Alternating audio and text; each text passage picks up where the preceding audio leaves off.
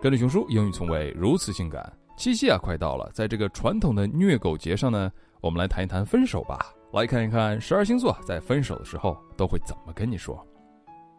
Aries，白羊座，Let's break up, since it's meaningless to continue。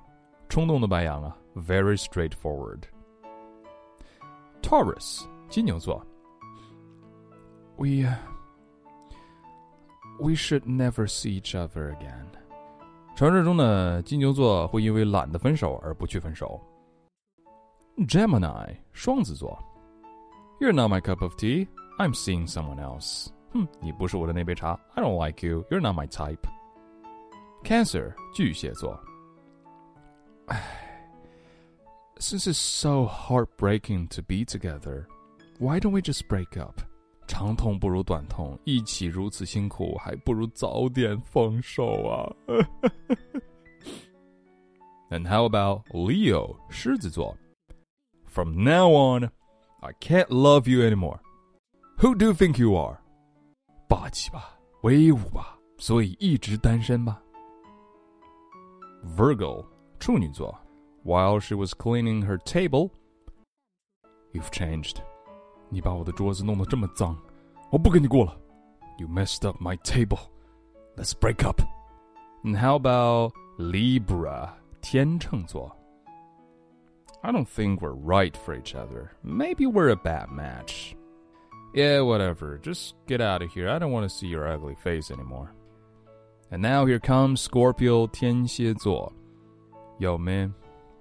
You know, I don't have feelings for you no more. So don't contact me again. Just leave me alone, yo. I got some rap to do.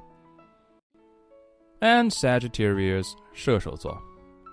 He moved out yesterday? What? Did, did we just break up?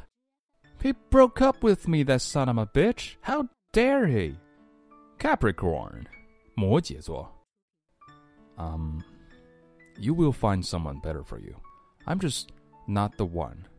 Now I'm just gonna go back to the PPT that I was doing a week ago. I think I'll just marry my job. Aquarius, 水瓶座. I think bachelordom might be what you need right now, if you know what I mean. Right, it means I wanna be fing alone. And last is Pisces. My goldfish says she dislikes you, so let's just break up. Oh yeah? Your goldfish? How about we eat your fish and you stay with me? So when you break up with someone, what would you say? 如果你要和别人提出分手，那你要怎么说呢？啊，什么？你还没有恋爱过？今日跟读金句 Number one. Since it's so heartbreaking to be together, why don't we just break up?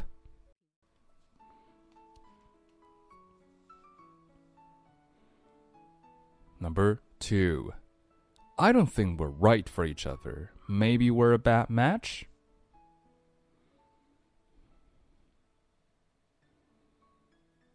Number three. I think bachelordom might be what you need right now.